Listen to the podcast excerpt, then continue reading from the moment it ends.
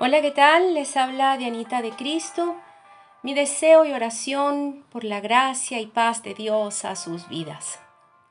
Les invito una vez más a un tiempo de oración. Vamos a leer en la primera carta de Juan, en el capítulo 3, versículo 1, en su primera parte. Dice así, Fíjense qué gran amor nos ha dado el Padre para que se nos llame hijos de Dios. Y lo somos.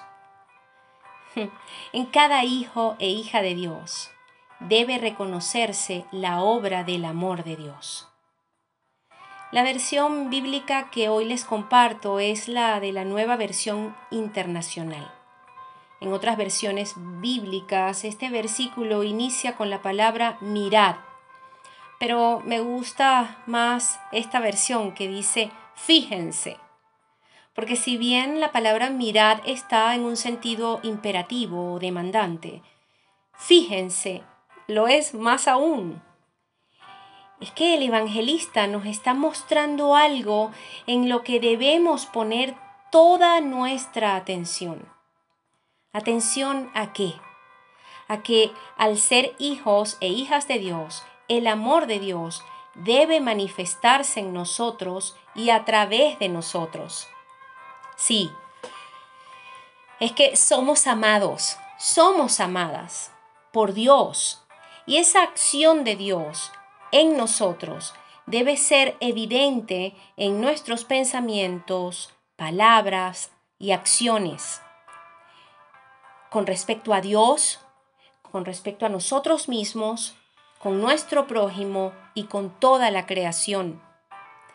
Los hijos de Dios estamos llamados a ser gente amorosa.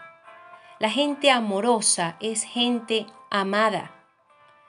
Hay que reconocer que hay gente que le cuesta un mundo ser amoroso. Y eso debe llamarnos la atención. ¿Habrá amargura? ¿Habrá rencor? ¿Heridas? ¿Vacíos? ¿Correspondencia ¿Qué hay en el corazón de alguien que no puede o no sabe dar amor? Esto es tremendo, ¿saben? Porque parece mentira.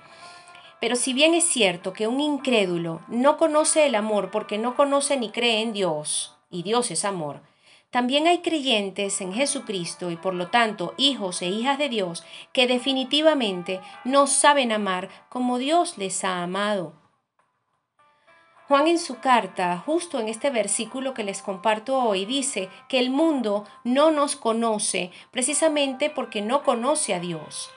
Es decir, quien no conoce a Dios difícilmente puede entender que los hijos e hijas de Dios podemos ser gente amorosa a pesar de que otros nos han lastimado.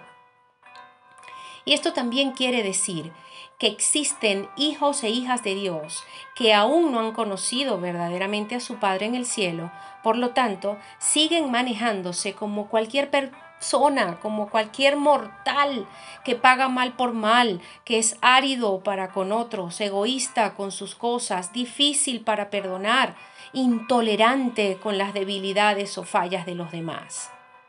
Tenemos que reconocer que muchas veces no amamos como Dios nos ama.